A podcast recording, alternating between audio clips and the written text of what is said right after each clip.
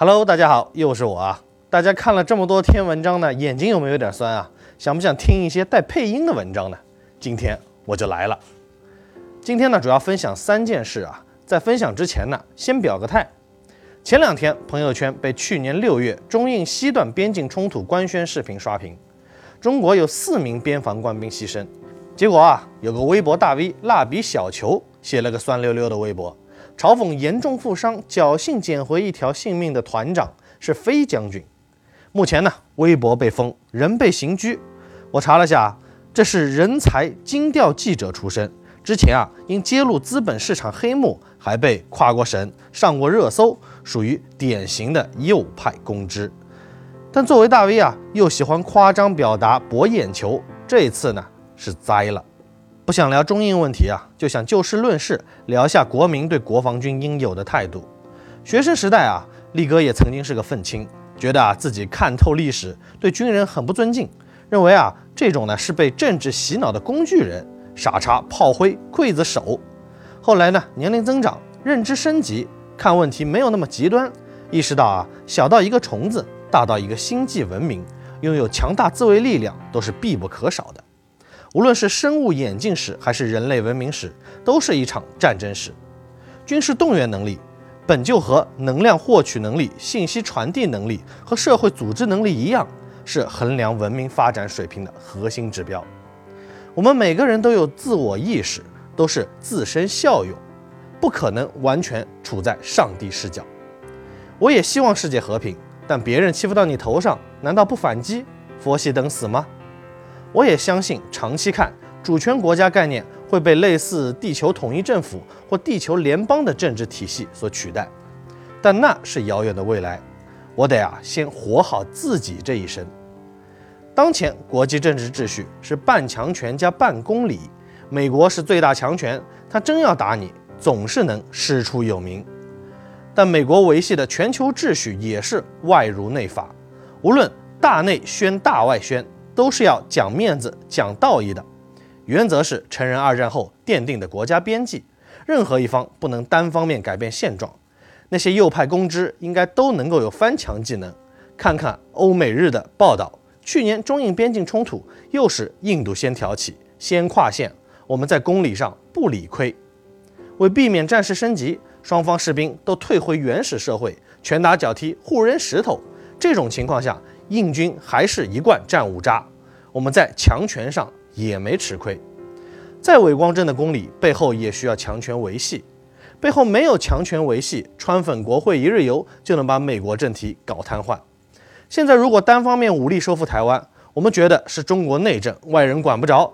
但在美国主导的现代全球秩序观中，属于违反公理，肯定会联手制裁中国。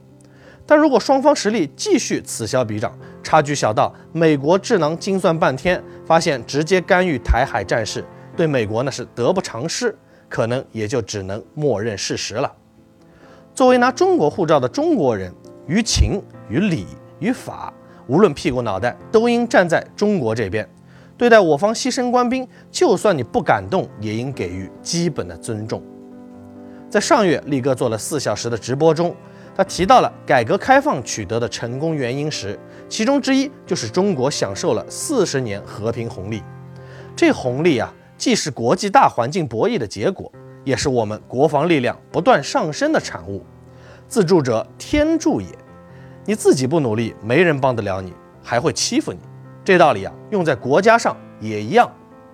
但对蜡笔小球的处罚，应该依法依规，不能舆论绑架，更不能故意煽动舆情，把人家打下十八层地狱，永世不得翻身。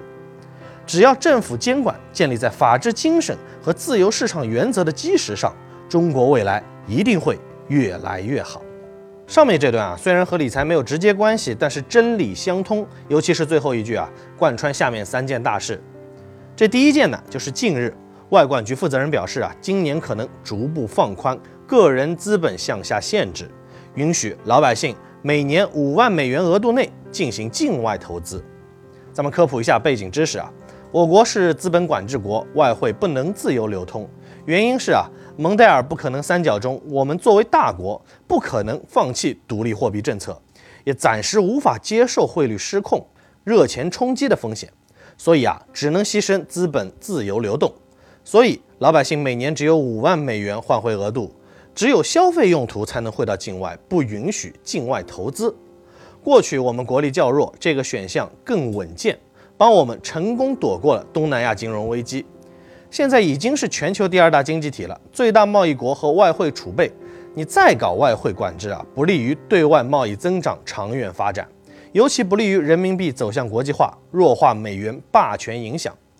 另外啊，无论国家、企业还是个人，国内的钱越来越多，有强烈海外投资意愿，这事儿根本压不住。一个劲儿强压呢，只能逼老百姓拼命买房，又和房住不炒冲突，不是长久之计。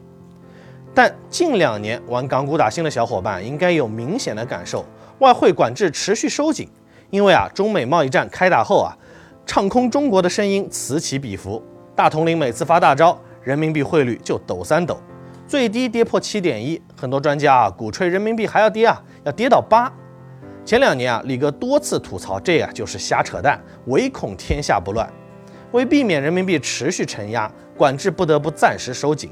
但去年六月，美国疫情泛滥，大统领撒钱救市全面启动后呢，美元信用受挫，人民币持续升值，一路涨到六点四，七点一是低估了，但到六点四确实是有点高估了。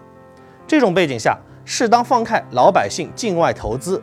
既符合老百姓财富保值增值的需求，也能适当防洪，避免人民币过度升值打击外贸。个人预测，中国未来会持续保证独立货币政策，在汇率稳定和资本流动之间相机择时，反复权衡利弊，允许老百姓有限制的自由境外投资，更符合自由市场原则。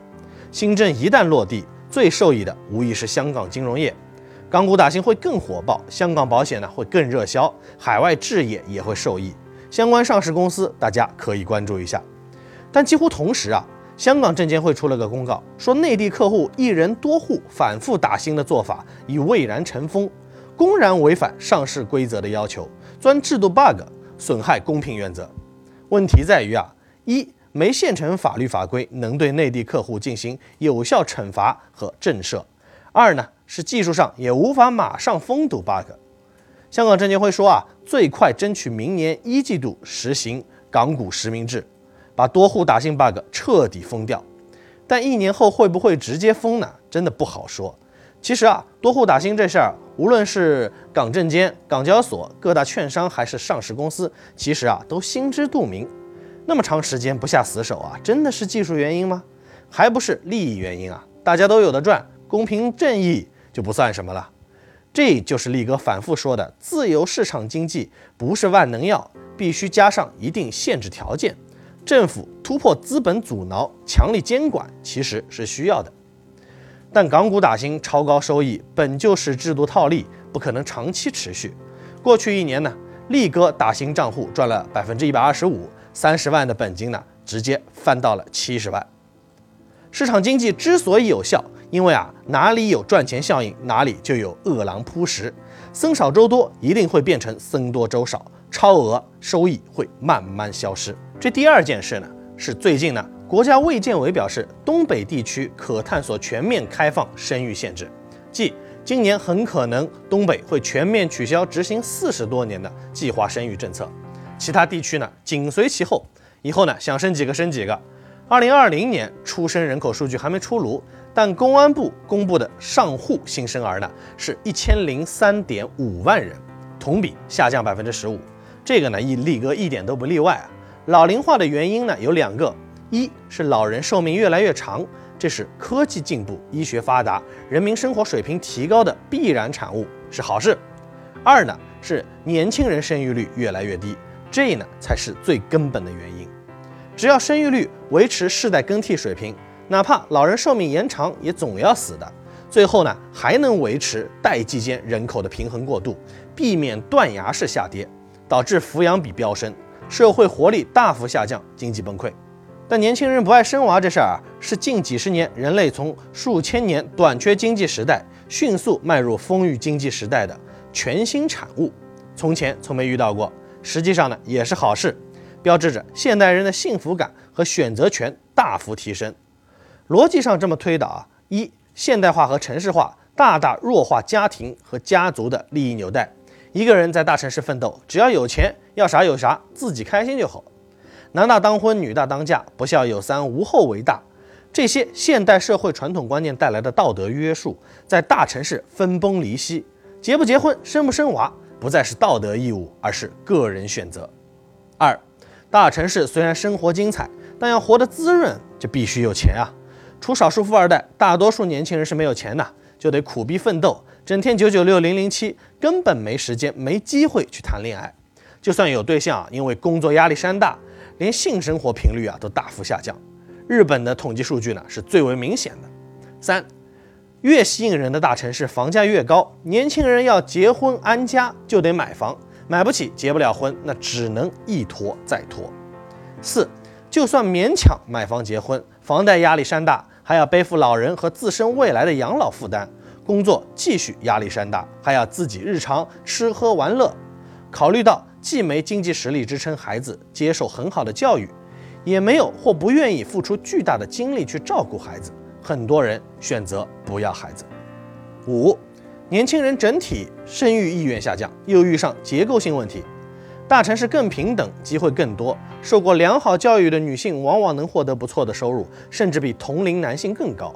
社会却依然是男强女弱婚配观，导致大量 A 女找不到比自己更优秀的超 A 男，东挑西拣。待价而沽，一眨眼就熬到了三四十。男性择偶啊，更喜欢向下兼容。三十六岁 A 男看不上三十六岁 A 女，喜欢找二十多岁的年轻 B 女，导致啊结构供需失调，市场呢出现大量剩女。还是受传统重男轻女思想的影响，人口总量男多女少，本来适龄女就少啊，还有大量剩着，导致啊农村出现更多剩男。城市剩女是找不到合适男人。农村剩男啊，是找不到女人啊。总之，工作太忙，房价太高，教育太贵，内心太自私，手里钱太少，又没环境压力，那就不生喽。哦耶！这次啊，从东北试点，因为啊，东北当年工业化和城市化程度最高，又和京津沪一样，是计划生育执行最严的地区。近二十年呢，又经济持续萎靡，年轻人大量外流，留在当地的呢，也进一步龟缩到四大中心城市。城市化又是最好的避孕药，很多东北小城啊，现在除了老人还是老人。全面取消计划生育，把生育自由还给全体国民，这个是好事。老龄化问题，过去十年力哥反复呼吁，现在看开了，这不是中国一家的问题，是全人类面临的问题。问题根源是科技进步，解决方法不可能是强制年轻人生育，只可能是科技进一步进步。进一步解放人类劳动力。国外经验一再证明啊，就算取消计划生育，出生率也不会回暖。长期看，生育新政并不会利好什么奶粉行业，而是利好那些娱乐致死的行业。这最后一件事啊，就是近日深圳学上海打了调控补丁，夫妻离婚将房产分给无购房资格一方，另一方就算有房票，三年内也不得在深圳买房。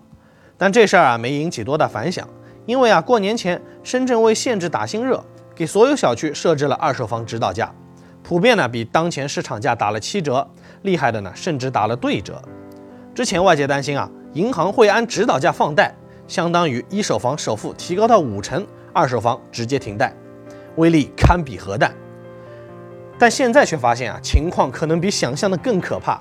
深圳二手房在网上查不到真实价格了，买家找不到卖家。卖家找不到买家，中介也支支吾吾。就算要交易啊，不按指导价过户，可能也不给办。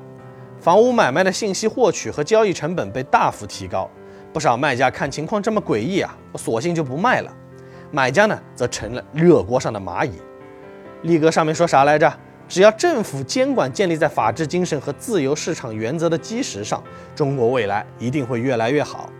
自由市场经济不是万能的。